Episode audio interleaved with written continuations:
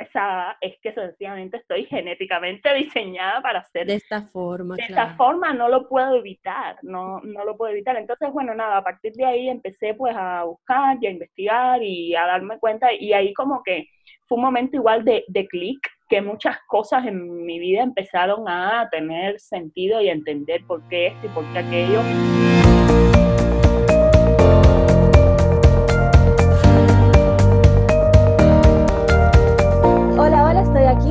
Mónica, una creativa que ama la naturaleza, la fotografía y la astronomía. En su estudio, Visual Bloom, crea marcas con un diseño limpio y sin excesos que busca despertar emociones y comunicar su mensaje por medio de un proceso stress free, una parte que me llama mucho la atención. El día de hoy vamos a conversar un poco sobre su proceso de trabajo, qué ha significado para ella ser una paz, o sea, una persona altamente sensible, algunos truquillos de fotografía, a ver si le podemos sacar algo ahí, y sobre cómo vivir un estilo de vida stress free. Hola Mónica, gracias por estar con nosotros el día de hoy. Hola, gracias Adribel. Ya quisiera yo vivir estrés frío, vivo estrés total todo el tiempo, pero bueno, trato de liberarme del estrés lo más posible. No, pero, si tú tienes algunos truquillos para, de verdad que sería una gran ayuda, porque yo también vivo así, como en un desenfreno total. pero, pero cuéntame, ¿cómo empezaste? ¿Qué te puso en este camino del diseño? ¿De dónde sale Visual Bloom? Ya, bueno, uf, a ver, la historia es un poquito larga. Em, yo estudié... tiempo digital. a ver, yo estudié en la Universidad de Comunicación Social. Eh, inicialmente lo que yo quería estudiar era diseño gráfico, pero por mm, eh, nada, cosas de la vida, creencias limitantes, circunstancias que tuve, en fin, el caso es que no decidí no presentarme a las pruebas de, del Instituto de Diseño y terminé estudiando comunicación social, que era una carrera con un perfil similar, porque, o sea, dentro del currículo de la carrera teníamos asignaturas de diseño gráfico, eh, marketing, publicidad, toda esta serie de cosas, ¿no? Entonces era como una cuerda creativa similar. Y después que terminé la carrera, pues me estuve encauzando un tiempo por el camino de la comunicación de la ciencia y educación de la ciencia. Pero al final siempre donde terminaba, como el pichito lo llevaba adentro, al final siempre donde terminaba eh, trabajando, siempre, o sea, donde estaba trabajando siempre terminaba siendo cosas de diseño, con el tema de comunicación científica, pero cosas de diseño, diseñando sitios web, diseñando eh, papelería, carteles, volantes, marcas, en fin. Entonces eso siempre como que, que quedó ahí y gracias a esa experiencia profesional que tuve en la que, a ver, cuando yo te digo diseñando sitios web, te hablo de diseñar el HTML de principio a fin y darle estilo con CSS, o sea, como se hacían los sitios web antes, ¿no? tablas y recorte aquí, en fin. Entonces, eh, nada, eso me llevó también a trabajar mucho con diseñadores del Instituto de Diseño, en proyectos de diseño, en ver un poco de cerca cómo era eh, ese mundo y en aprender mucho. Realmente aprendí mucho trabajando con diseñadores directamente. Entonces, nada, esa parte como que siempre quedó en mí, aunque yo seguí especializándome en este tema de la comunicación de la ciencia, al punto que hice un doctorado en historia de la ciencia. ¡Wow! Eh, sí, de hecho, por eso es que me mudé aquí a México para hacer el doctorado. Pero nada, de esas cosas que es como que una burbuja que se va, que va creciendo y va creciendo y llega un punto en que ya la atención no da más y la burbuja explota un punto en el doctorado en que me dije, mira, Mónica, lo tuyo no es la vida académica, no te sientes bien, lo tuyo es otra cosa. Eh, coincidió también, yo tuve una cámara por muchos años, esa cámara se me rompió. Y con todo el asunto este de la vida académica y el doctorado y no sé qué, nunca la repuse. Hasta un buen día que por cosas del doctorado, o sea, tenía una presentación, un congreso en Lisboa, y me dije, mira, yo no puedo ir a Lisboa sin una cámara. A tomar claro, a turistear, a hacer lo, lo que Dios manda. Exacto, y entonces ahí fue que dije, ok, me voy a volver a comprar una cámara, y fue una cosa así, de hecho, cuando agarré la cámara en las manos, esa fue como la agujita que vino y me explotó la burbuja, ¿no? Fue algo así de que, ok, eh, mira Mónica, no te engañes más, esto es lo tuyo. Eh, y ya a partir de ese momento te digo que fue como un, un, switch, un interruptor que de pronto se cambió de posición.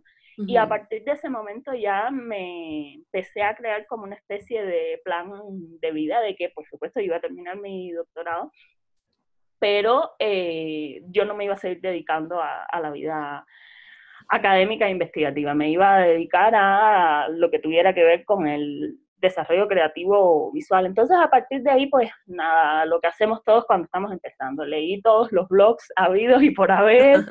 Estuve como dos años cocinando la idea. Inicialmente mi idea era eh, hacer nada más que fotografía, pero me di cuenta de que me iba a ser mucho más fácil insertarme en el mercado si ofrecía servicios de diseño, porque notaba que había una demanda mucho mayor en los servicios de, de, diseño, tanto de branding como de diseño web.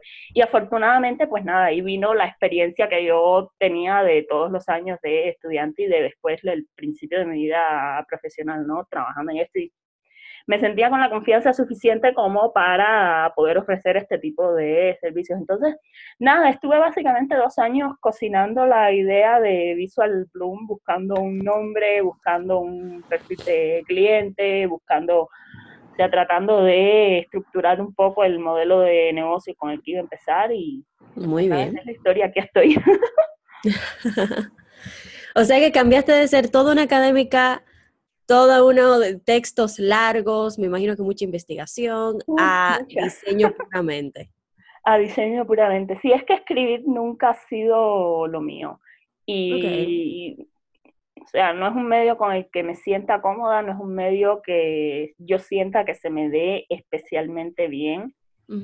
Eh, y realmente, aunque me gustaba mucho la parte investigativa de la historia, eh, me costaba mucho trabajo a la hora de sentarme y... A vaciar todo eso, a darle Exactamente, a vaciar todo eso en, en, textos, o sea, sufrí mucho para escribir la tesis final.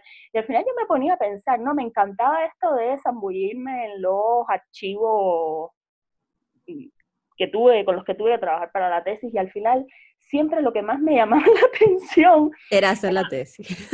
No, no, no era, por ejemplo, yo trabajaba con documentos del siglo XIX. Wow. Y, me interesaba mucho la historia que estaba trabajando, no tenía ningún interés en escribirla, me interesaba conocerla y contársela a los demás, yo así hablando con alguien, pero no sentarme a escribirla. Pero de las cosas que más disfrutaba cuando estaba trabajando en los archivos era ver eh, el diseño de los documentos. Ay, mira qué encabezado más bonito. Ay, mira cómo hacían los sellos en esa. Mira la tipografía. Mira no sé qué. O sea, me clavaba más en los detalles gráficos que de lo que realmente tenía que hacer. ¿no? Estabas completamente engañada tú. Exactamente. Entonces, es lo que te digo. O sea, era como una burbuja así que yo me fui creando hasta que llegó un punto en que la burbuja explotó y nada. Y caíste en tu llamado y caí en mi llamado, sí. ¿En qué parte de todo ese trayecto fue que te enteraste que eras una persona altamente sensible? Uf, no, eso vino mucho después. Ya em, con Visual Bloom, eh, vamos a decir que caminando. Exacto, sí, eso vino con, con Visual Bloom. O sea, yo siempre he sido eh, una persona muy sensible. De hecho, siempre todo el mundo me ha tildado de hipersensible, que me lo cojo todo muy a pecho, que no sé qué. Eh, eso siempre ha sido como algo muy presente en mi vida, pero siempre lo achaqué a que yo era así, y Mónica, tú tienes cada cosa, y Mónica, es que tú, ¿por qué no puedes ser una persona normal? Y Mónica, ¿por qué? No sé qué, ¿no? Y hace cuestión como de un año o algo así, leyendo, hay una diseñadora de Squarespace que se llama Kirstin Martin. Em, y leyendo el blog de ella, ella, el blog o la página web, ahora no recuerdo exactamente dónde lo ponía, ¿no? Pero decía que, o sea, hacía un comentario de cómo eh, llevar un negocio creativo siendo una persona altamente sensible. Y a mí me llamó la atención porque yo siempre me he considerado muy sensible, pero como que no sabía que existía como un término, ¿no? Claro. Y entonces a partir de eso, pues empecé a, pues busqué un enlace creo que ella tenía por ahí, que llevaba la página de una psicóloga norteamericana que ha sido como la pionera en la investigación ah, psicológica de las personas altamente sensibles y esta psicóloga norteamericana tenía ahí un, ¿cómo se llama esto? Un cuestionario, ¿no? De que crees que puede ser así, no sé qué, responde este cuestionario y, y te digo, ¿no? ¿En qué parte del espectro estás? Si no me equivoco, eh, ella se llama Elaine Aaron, algo así. Mira, me puedes matar y no me acuerdo porque yo soy fatal para los nombres.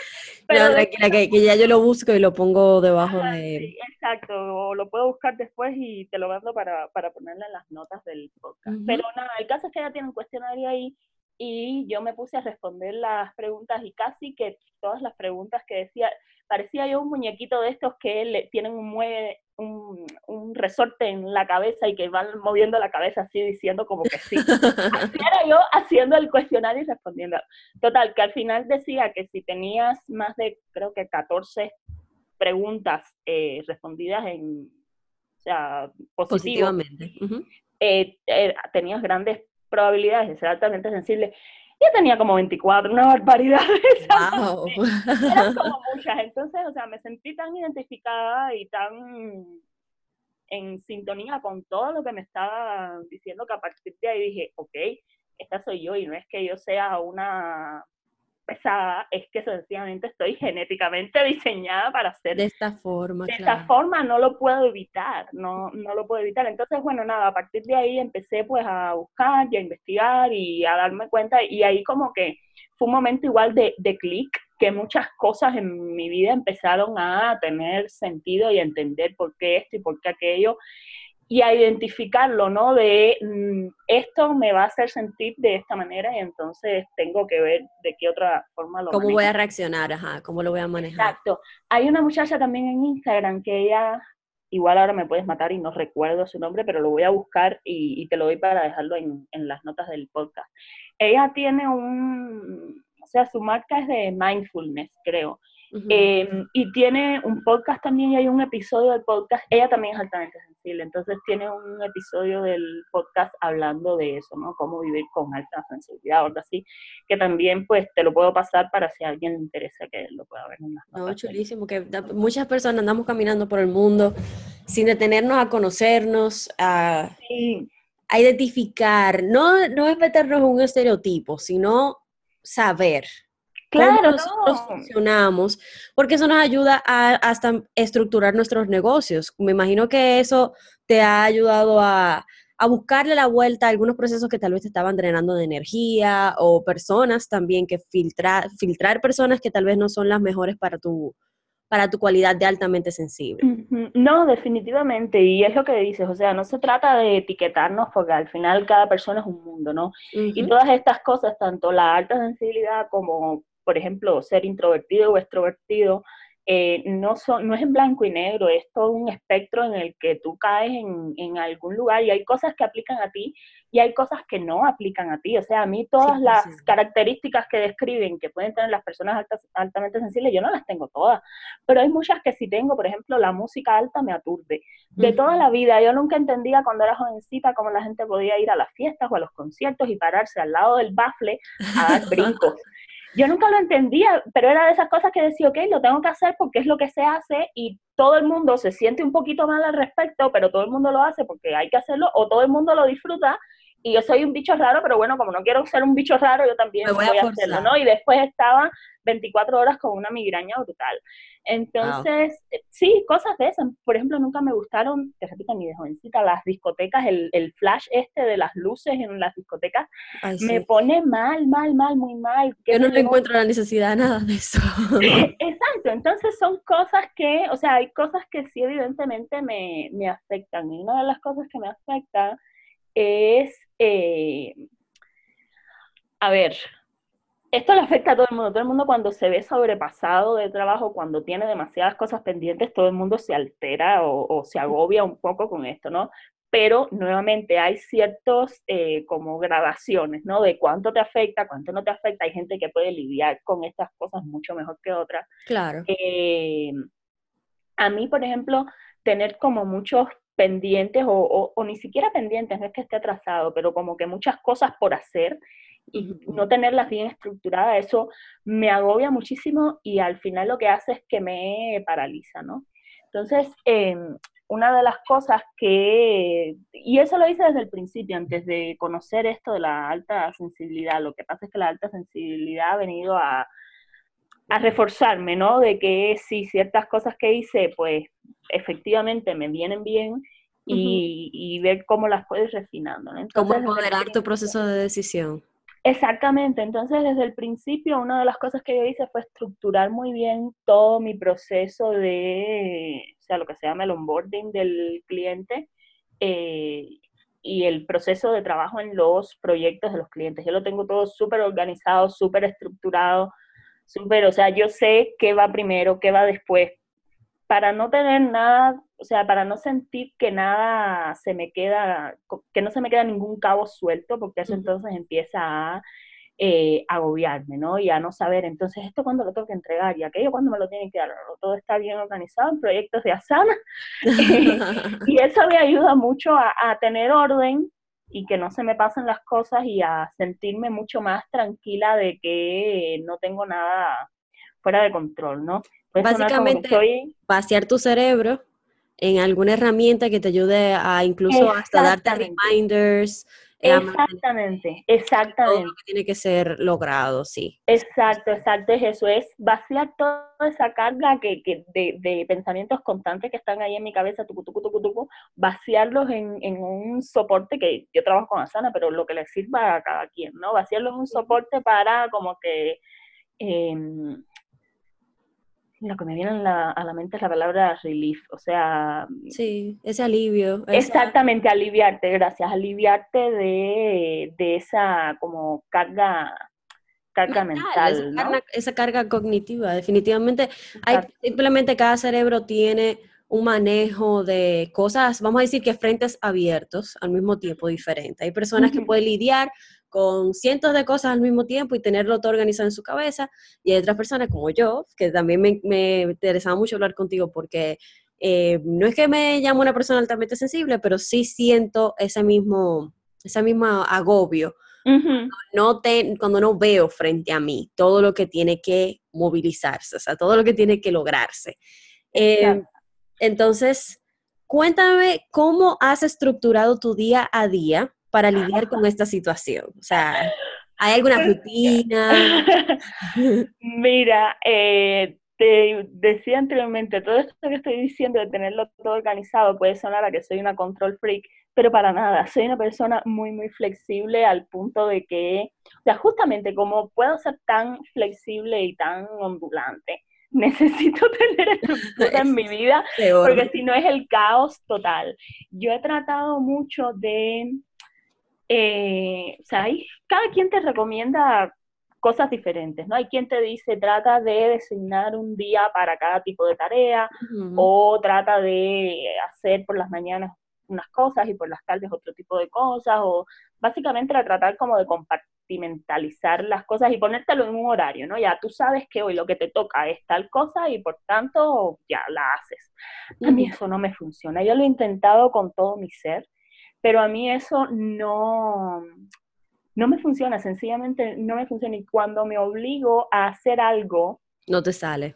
No me sale. Sobre todo si es algo, mm, si es algún tipo de trabajo creativo. Si me obligo sin estar en el estado mental adecuado ah, para hacerlo, nada más que porque lo tengo en el calendario y toca, eh, no me sale. Eh, o me sale mal, ¿no? Entonces al final no es justo ni conmigo, porque me estoy obligando a hacer algo que no, para lo que no me siento óptimamente equipada en ese momento para hacer, no es justo cuando estoy haciendo un trabajo para clientes con los clientes, porque al final el resultado que reciben no es el resultado. No es el mejor que puede ser. Exactamente, entonces mis días son muy variables, hay ciertas cosas que sí son como fijas, ¿no? O sea, yo me levanto temprano, lo primero que hago es prepararme un té chai, tomarme ese té chai tranquilita en mi sillón y después, eh, pues voy viendo, ¿no? Yo lo que hago es que me pongo como tareas por semanas, no una para cada día, ¿no? Sino en esta semana estas tres cosas son las cosas imprescindibles y estas otras, yo que sé, cuatro o cinco cosas son las cosas que quisiera poder hacer, ¿no? Una preguntita. Sí, dime, dime. Perdón que te interrumpa. Sabes que con eso de las tareas que estás diciendo, yo intenté mucho, por mucho tiempo hacer tareas diarias, pero entonces me daba ansiedad el no tacharlas todas en el que se suponía que tenía que tacharlas. Claro. Esa, eso que cuentas de hacerlo por semana ayuda mucho a que uno sepa que ya para el viernes tiene que estar hecho esto, esto y esto, pero que hay suficiente cantidad de días en las cuales eh, la energía fluctuante cayó en el lugar que tenía que caer para lograr tal o cual tarea específica. Exacto, es darte estructura, pero permitirte dentro de esa estructura un poco de flexibilidad también, ¿no? Porque escuchar tu cuerpo. Exacto, porque si no, y además nosotros las mujeres con los ciclos y las hormonas y todas las cosas, pues es, un, algo súper importante que normalmente no tomamos en cuenta. Exactamente, entonces hay veces que, por ejemplo, yo tengo para, qué sé yo, el jueves una entrega a un cliente, pero el lunes me levanto y cuando me estoy tomando mi chai, que es como mi momento de iluminación, el chai determina qué va a ser de mí ese día. Em, se me ocurre una idea o me siento con deseos de hacer eso y no voy a esperar hasta el miércoles o el martes, si el lunes tengo ganas de hacerlo, pues lo hago el lunes y ya está, ¿no? Entonces, pues eso, fijo, me levanto temprano, me tomo mi chai, trabajo por lo general desde 9 de la mañana hasta 1 o 2 de la tarde, ahí tengo como el primer eh, bloque de trabajo.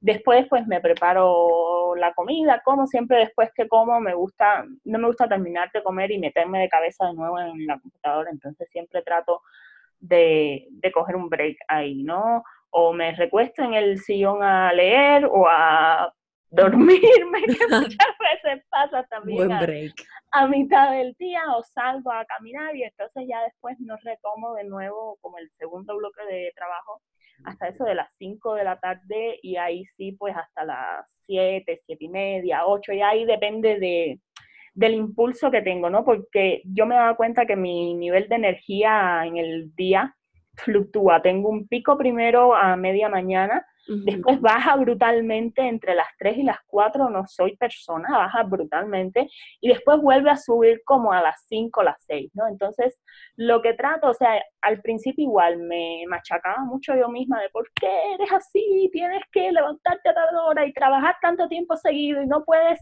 parar hasta tal hora y como muy muy con la mentalidad de los trabajos tradicionales, ¿no? de que de llegas de 9 a 5, exactamente, muy con esa mentalidad, ¿no?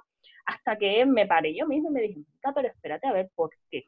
¿Por qué quieres ir en contra tuya si nadie te está obligando, básicamente, exacto, no tienes, exactamente, no tienes un reloj que tienes que marcar entrada y salida, entonces trata de ir un poco de, o sea, con, con, tu cuerpo y con tu energía, que a cada quien le funciona diferente, hay quien tiene el pico de energía a las 2 de la madrugada, cada quien es un mundo, ¿no? Entonces, pues he ido tratando de adoptar mi ritmo de trabajo a esos picos de energía que me doy cuenta que tengo yo de, de manera natural, ¿no? Entonces, esa, como que esa estructura es bastante estable.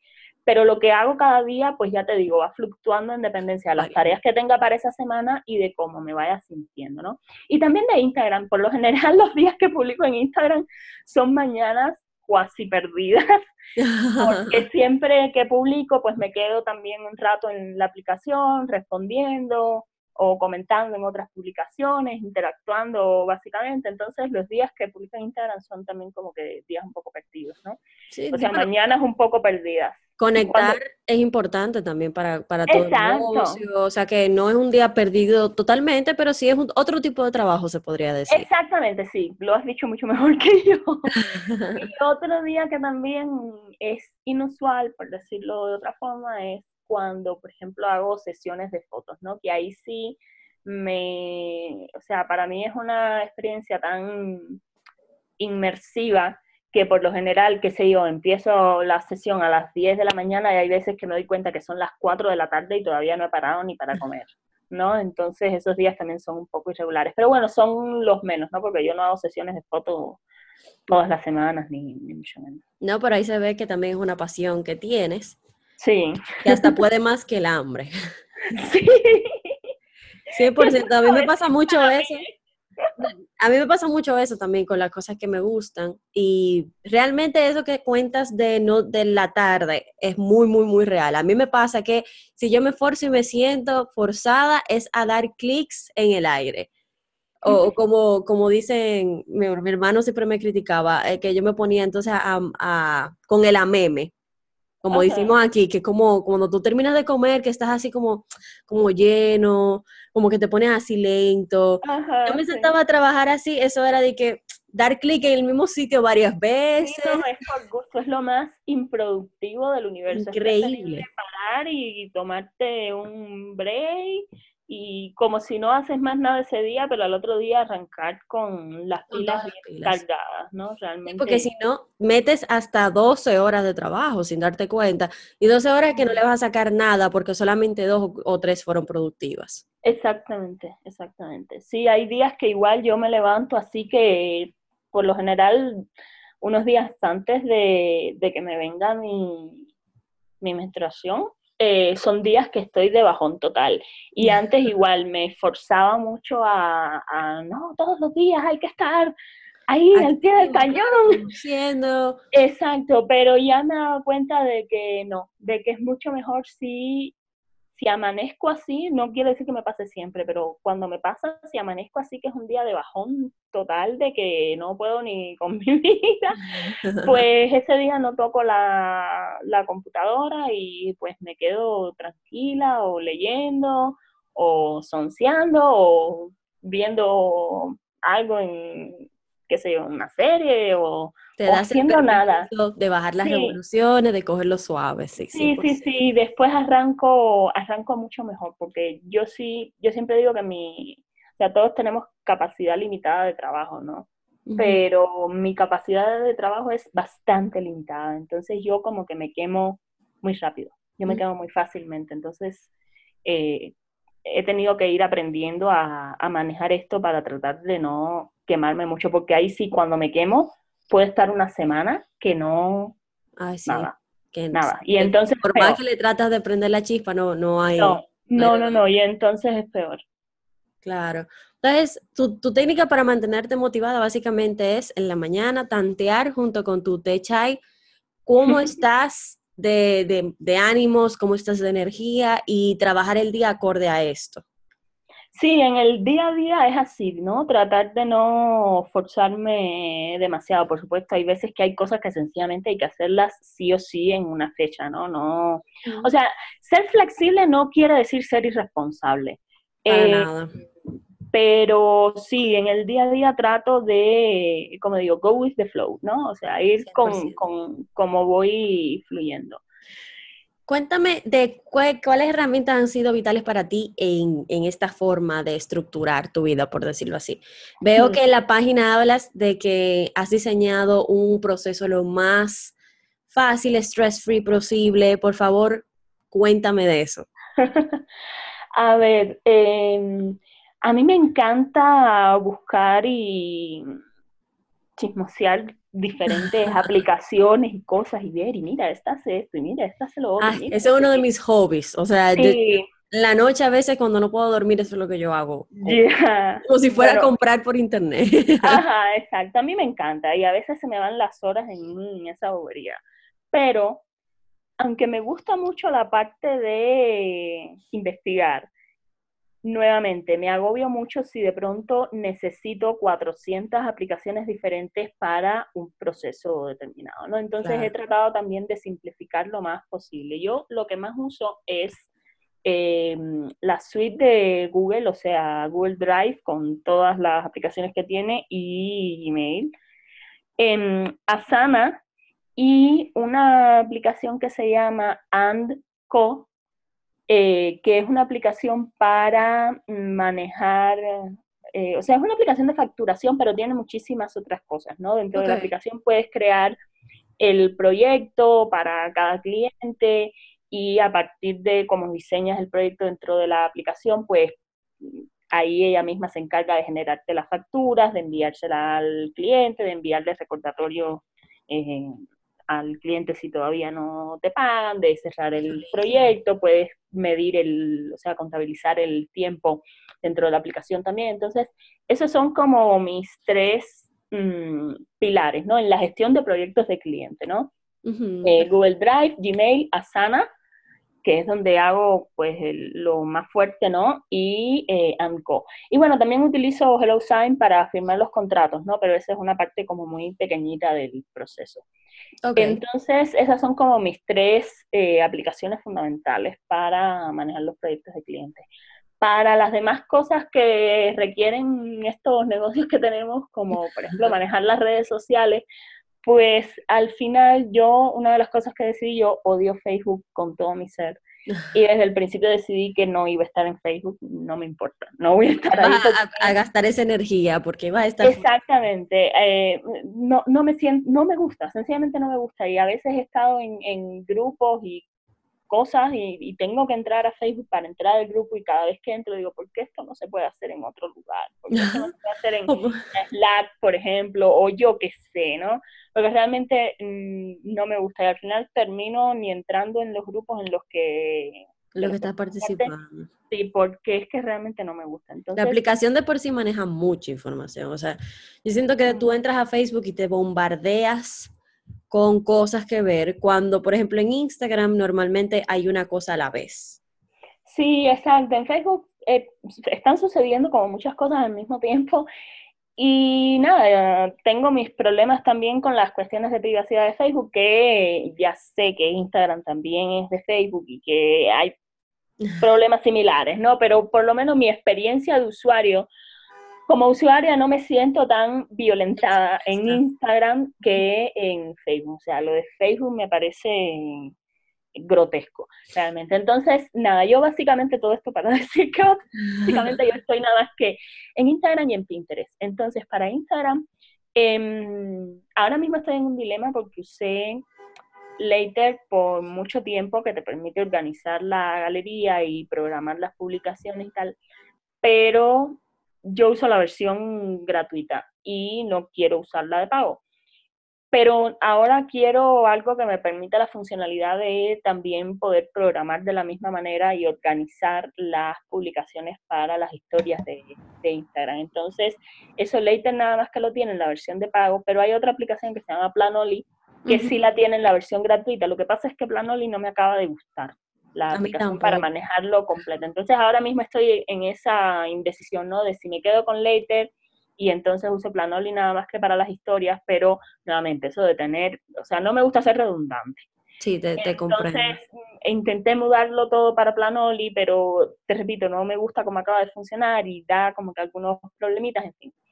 Eh, pero bueno, por mucho tiempo fue solo Later para Instagram y para en Pinterest por un tiempo utilicé la misma Later, que con ella también puedes vincular una cuenta de, Pinterest y programar pines, nada más que 30 al mes y de una manera muy incómoda, pero lo puedes hacer.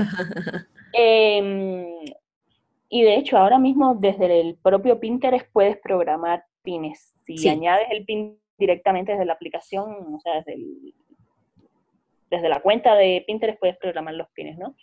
Eh, pero bueno, finalmente decidí ya dejarme de bobadas y eh, contraté el plan de... Eh, de Later. No, de Tailwind. De Tailwind ah, para Pinterest, sí, para que me maneje la, cuenta de... O sea, me maneje la cuenta, no, la cuenta la manejo yo, pero para que me publique... Sí. Para automatizar un poco las publicaciones y, de pines en, la cuenta de Pinterest. yo tengo que sacar un tiempo, porque Tailwind, la la, interfaz es horrible. Es horrible.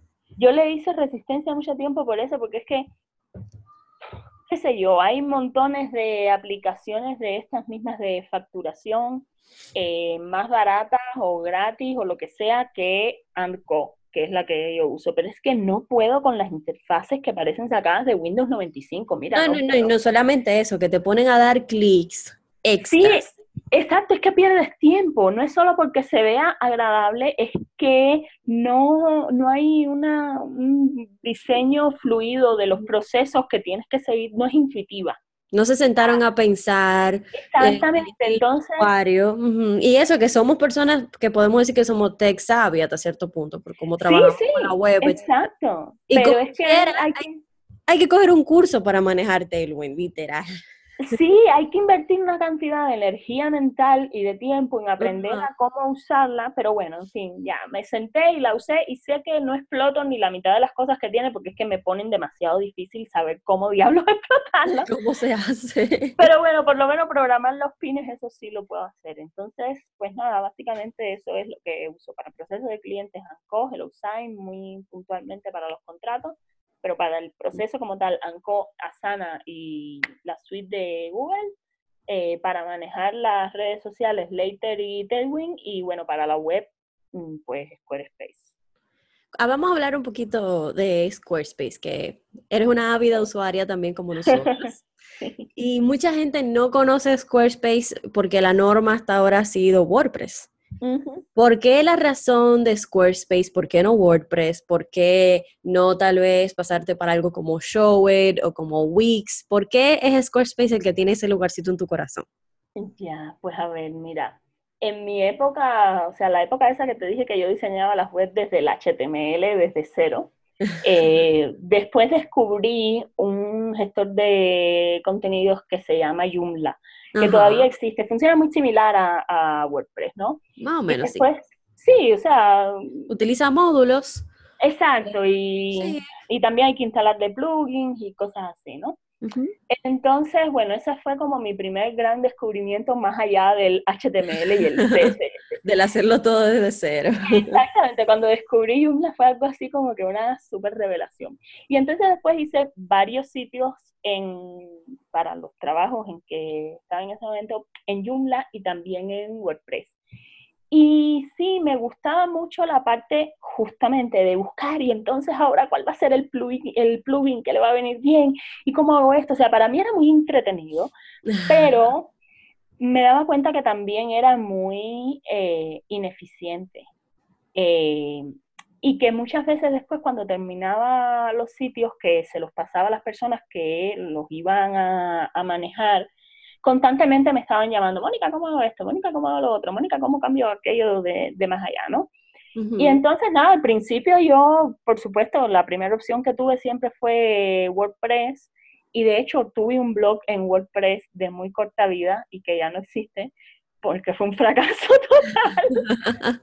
Em, pero nada, un buen día entre los tantísimos blogs que leía, eh, leía uno de una web que se llama eh, Elan Company. ah, sí. Una diseñadora. Lauren Hooker, ¿no? Exactamente, Lauren Hooker. Eh, ella es, mm, o sea, diseña marcas, hace branding y también hace diseño web en Squarespace. Entonces, choqué con ella que hablaba maravillas de Squarespace y yo no estaba muy convencida porque WordPress es lo mejor. Em, y después fui chocando así con varias gente porque en el ámbito diseñeril americano eh, sí es muy popular Squarespace, ¿no?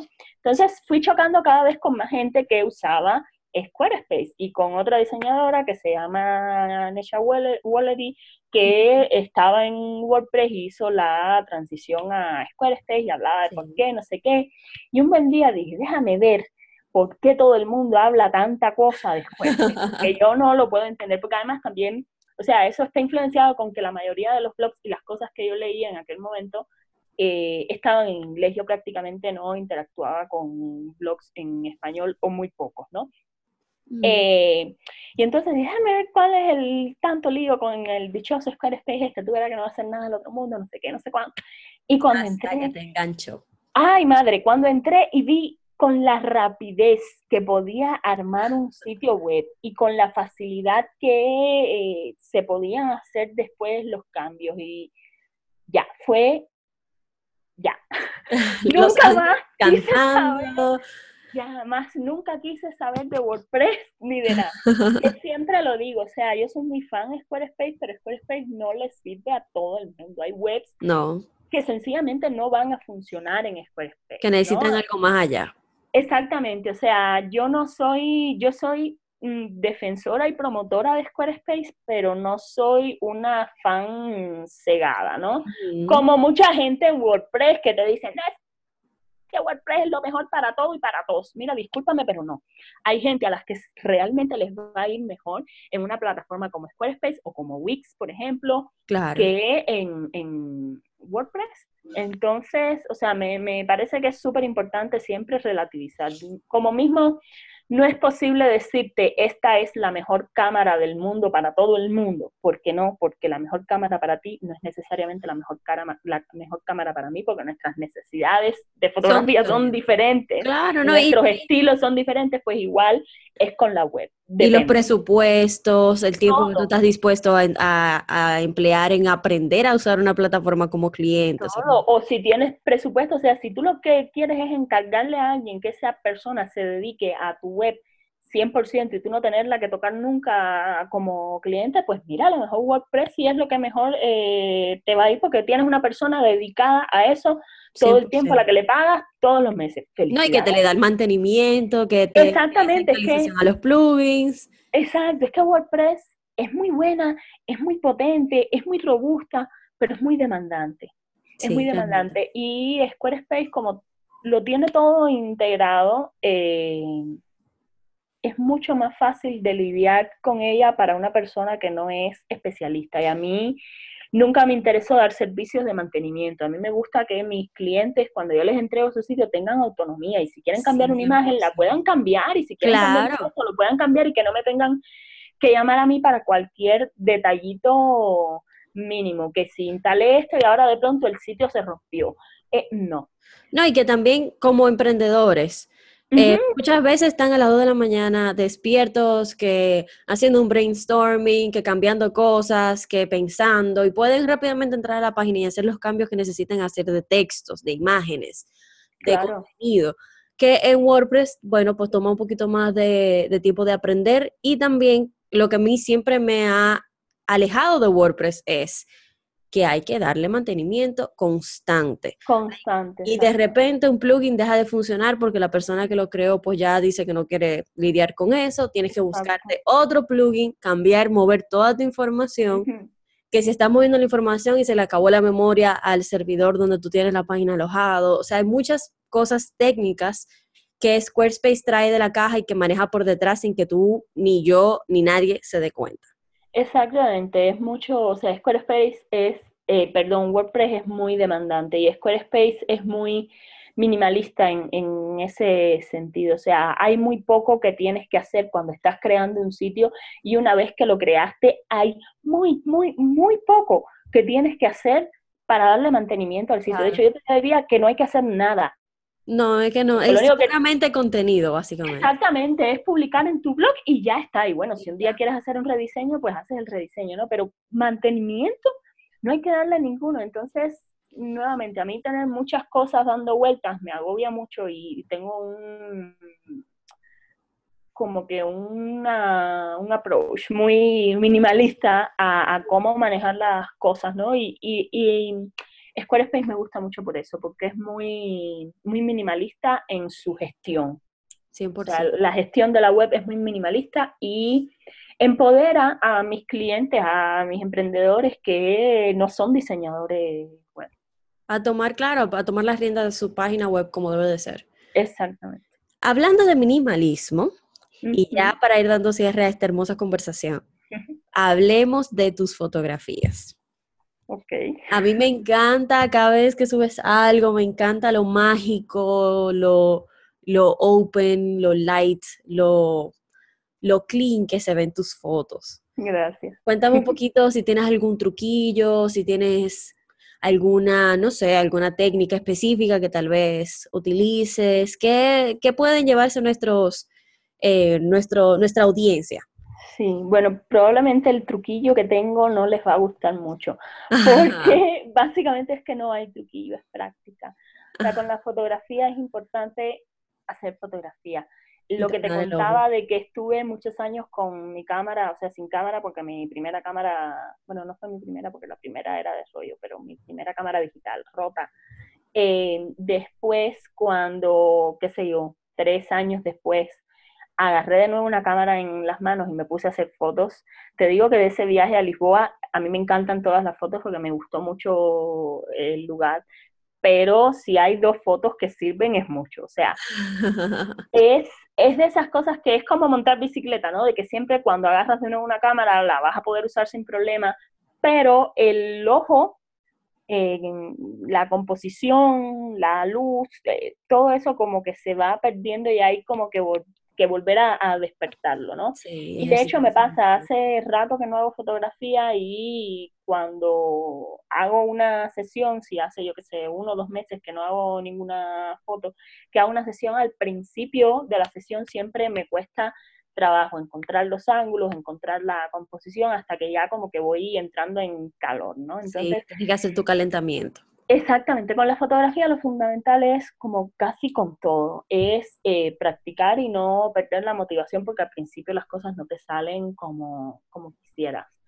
Y lo otro es realmente aprender composición y aprender a cómo trabajar con la luz. O sea, no hay, no hay truquillo mágico, es realmente comprender cómo funciona la composición en, en, una imagen, sea una fotografía, o sea un diseño, o sea lo que sea, los principios eh, son básicamente los mismos, ¿no? Equilibrio, eh, ritmo, contraste, exactamente, es lo mismo sea cualquier tipo de imagen, ¿no? Entonces, sí es importante conocer un poco de composición y conocer un poco de la luz que básicamente para alguien que está empezando, pues tratar siempre de trabajar con luz natural tamizada. No es el único tipo de luz que se puede usar para la fotografía, ni muchísimo menos, pero... Es el más sencillo. Eh, es el más sencillo, exactamente, es el más sencillo porque es tan fácil como ponerte al lado de una ventana a la que le entre una luz de un reflejo que no sea el sol directo, poner algo al lado y hacerle una foto y ahí vas a tener el 50% de la, de la batalla ganada, ¿no? Sí, Y lo otro que hay que hacer es también, pues aprender un poquitico de edición, porque sí es súper importante. En el blog, si a alguien le interesa, puede ir a mi blog, ahí hay varios posts sobre fotografía. Hay uno en el que explico cómo editar las fotografías, eh, o sea, cómo hacer las fotografías estas luminosas, ¿no? Que una parte es cómo haces la fotografía como tal inicialmente y otra parte es en, la edición, ¿no? Y ahí viene todo como que bien detallado, cuáles son los ajustes que hay que hacer en la curva en Photoshop o en Lightroom, en el programa que sea. Lo más técnico. Exactamente. Entonces, básicamente hacer fotos y, estudiar un poquitico, o sea, tratar de aprender un poquitico sobre composición y, y edición. Y también darse la libertad de pues elegir un estilo, o sea, de ir viendo qué es lo que realmente yo voy a agregar, que resuena como con uno, porque tu estilo es muy minimalista, muy de detalles, muy etéreo, por decirlo así. Y, por ejemplo, el mío, por otro lado, es un poquito más colorido, un poquito más, diría yo, que con texturas, más ocupado, más busy. Hmm. Entonces... No, dime, dime, perdón. No, no, básicamente es darse, eh, dejarse uno guiar como por esa intuición, como por ese, eh, ese impulso interno de qué es lo que uno siente que va bien y mantenerse ya por, e, por una línea que sí le, le resuene. Mira, yo me voy a disculpar, pero con eso yo no estoy 100% de acuerdo. Porque, o sea, eso que estás diciendo sí es a ver, sí es súper importante, por ejemplo, si tienes una cuenta de Instagram ah, con la que quieres hacer algo. O sea, sí es muy importante para que tu cuenta de Instagram funcione bien, que tengas un, estilo que respetes en mayor o menor medida, ¿no? Mientras más lo respetes y más mm, te ajustes a ese estilo, más eh, reconocible vas a, hacer, ¿no? Y más reconocible va a ser esa cuenta y más fácil es a la gente eh, seguirte cuando vean. Es parte del trabajo de branding. Que es, es, exactamente un trabajo de branding lo que aplicado a fotografía, pero es exactamente un trabajo de branding. Em, pero cuando ya te sales de los límites de Instagram o de si estás trabajando en branding, eh, a mí sí me, o sea, yo sí recomendaría Em, no encasillarte en un estilo. Y Dejar ver qué, pueda suceder. Y explorar, porque además em, la fotografía es básicamente una expresión de, uno mismo. Y uno mismo cambia. Yo no soy la misma persona que era hace cinco años. Las fotos que hacía hace cinco años no son las mismas fotos que hago ahora. Los temas que, que, trabajo no son los mismos y también depende mucho de las condiciones que, que tengas para hacer la fotografía, si tienes un espacio amplio, si nada más que tienes una mesita pequeña. O sea, dependen muchas cosas y también pasa que las cosas que a ti te gustan no son necesariamente tu estilo.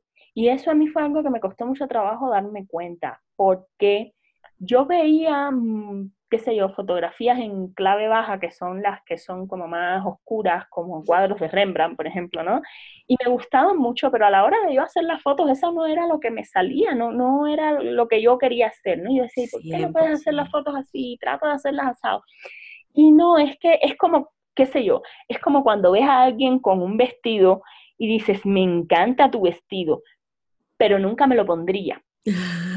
Porque es que son dos cosas diferentes, que te guste mucho o que te guste mucho cómo se le ve a esa persona y que tú te sientes, o sea, y que ese vestido te represente a ti. ¿Me explico? Sí, no, a mí me pasa mucho, eh, pero con diseño de interiores más que nada. Por ejemplo, eh, me mudo y a la hora de yo amueblar mi casa, tengo un boards de Pinterest, muchísimos, con estilos que cuando estoy en la tienda, veo algo que va con ese estilo, no puedo comprarlo. O sea, al final me voy por otra cosa completamente diferente, porque aunque me guste verlo, lo admiro eh, y hasta me gustaría pasarme unos días en un Airbnb o un hotel con un estilo similar, no me veo viviendo en un entorno con ese estilo 100%. Exactamente, has puesto, mira, has puesto la, eh, la comparación ideal, porque es justamente eso. Es que una cosa es un lugar al que a ti te gustaría ir y quedarte un par de días y decir, ay, qué bonito, y otra cosa es el lugar en el que vives. Es justamente lo mismo con la fotografía. Por ejemplo, al principio, si tú le das muy para atrás, muy para atrás a, mi cuenta de Instagram, vas a ver que al principio mis fotos eran mucho más coloridas, mucho más cookie, ¿no? Era más eh, blanco con toques de color. Exactamente, porque eh, yo decidí que ese iba a ser el estilo que yo quería hacer por el branding que había definido, o sea, todo está relacionado con el branding inicial que yo le di a mi marca, ¿no? Y sí, yo puedo hacer ese tipo de fotografía y sí, me pueden quedar bien y no es que me desagrade, pero no es realmente mi estilo, no es quien pues soy yo realmente, yo no soy tan rosadita y colorida. Esa no soy yo, me encanta verlo, pero no es lo que expresa mi ser. yo, te copio. Muchas veces, incluso con personas que trabajan un branding con, conmigo, por ejemplo, eh, pasa eso, que al principio ellos, yo veo que la marca la, la mantienen muy íntegra y conforme pasa el tiempo, es como que si no le gustara ya. Pero no es eso. El problema es que tenemos que trabajar siempre en función a que somos seres humanos entes cambiantes que vamos a ir aprendiendo, que vamos a ir evolucionando, que vamos a ir creciendo. Y tener fundamentos claros, por ejemplo, veo que en tu página hablas de tener los valores eh, bien, bien claros, que si no me equivoco, eh, son honestidad, eh, belleza, amor por la naturaleza, me parece. Sí. Entonces, ya tú tienes ahí como tu norte, pero el cómo se ve eso o cómo se manifiestan esos valores puede cambiar conforme pasa el tiempo. Incluso la primera, el primer tipo de audiencia que uno atrae no necesariamente es la audiencia que se queda contigo por años y años. Y el tener la mente abierta, el permitirse que las cosas cambien, es súper importante porque uno va entonces ya definiendo, va cayendo, va cayendo, hasta que, bueno, pues tiene que volver a cambiar. Y sin y sin ponerle como esa, eh, esa fricción, sin ponerle esa resistencia, uno se encuentra con, como dicen, eh, bueno, en inglés dicen eh, the grass that is greener, con, vamos a decir que mejores pastos. 100% de acuerdo con lo, que, con lo que comentas de que no necesariamente el estilo que a uno le gusta. al principio cuando uno empieza también uno, mm, uno se inspira mucho en las por ejemplo, dentro de Instagram, en las cuentas que sigues y que admiras y que te gustan y que... En lo externo. Exacto, y, y, es normal, o sea, tú, tú tienes un referente, un cuando yo sea grande quiero ser así, ¿no? Y también cuando empiezas como que no tienes muy claro tu norte, ¿no? Y si para algo sirve todo este proceso de emprender por cuenta propia es para uno, para uno conocerse mejor, ¿no? Y con mi cuenta pues pasó eso, que llegó el punto en que me di cuenta de que Mónica estás forzándote por el branding que decidiste al inicio cuando no tenías muy claras las cosas, cómo ser y no funciona, no funciona. Entonces, no es sostenible. No es sostenible. Entonces hubo un punto en que decidí eh, dejarme llevar por realmente cuál es mi estilo de fotografía, que estoy segura que dentro de cinco años va a ser otro, diferente. Pero cuál es el estilo ahora. Y hubo un momento en que hubo como mucha desconexión entre el estilo del branding de mi cuenta de Instagram y el branding de mi página web, porque todavía no había hecho el rebranding, ¿no? Pero fue, en este caso, fue al revés, ¿no? Fue que la fotografía, que es como mi expresión más personal, dictó. Eh, fue exactamente, fue tomando el control y dictó realmente em, hacia dónde quería ir, ¿no? Que al final es no me gusta mucho utilizar la palabra auténtica, no porque la palabra en sí tenga nada de malo, sino porque se ha usado y reusado tanto últimamente que ya ha perdido como un poco de sentido, ¿no? Pero digamos que es Por el branding que tengo ahora y la fotografía que tengo ahora y los valores que tengo ahora en mi web y el público al que me dirijo ahora con el rebranding que hizo está más alineado. Más, exactamente, más alineado y más en sintonía con quien realmente yo soy. 100%. No, pues excelente. Entonces, eh, Mónica, vamos a hablar un poquito de dónde la gente te puede encontrar, eh, qué tienes por ofrecer. Tienes un curso de Squarespace en español, por ejemplo. Bueno, a ver, en, Instagram pues me encuentran por Visual Bloom, igual que en Pinterest Visual Bloom. Y para la web pues es visualbloom.co en vez de .com, porque el .com estaba carísimo. me quedé con el SEO. Em, y bueno, en la web tienen un curso gratuito de fotografía para quienes estén empezando y quieran como aprender los los principios básicos ¿no? de fotografía, pues tienen ahí el curso gratuito de fotografía, tienen el curso gratuito también de Squarespace, que ya tiene como año, año y medio y está un poquito desactualizado porque han habido algunos detallitos en, en el panel de administración de, exacto, que han cambiado, pero de manera general todavía puedes ver esos videos y, orientarte muy bien para empezar con Squarespace. Eh, hace poco también abrí una tienda online en la web en donde mm, tengo ahí plantillas. Ahora mismo nada más que tengo eh, una plantilla para crear un brand board y una plantilla, o sea, y, varias plantillas para crear eh, mood board, son dos packs em, y están para hacer en Photoshop o en Canva, o sea, las plantillas también funcionan en Canva y voy a ir agregando poco a poco más cositas ahí. Y hace un año que estoy sacando, sin acabar de sacarlo, un curso de fotografía móvil, eh, pero saldrá, en algún momento saldrá un curso de fotografía móvil, este sí de pago, pero con un montón de... De valor. sí, es algo que mucha gente me pide y realmente tengo que acabarme de sentar y, y terminarlo porque además está hecho, está medio hacer.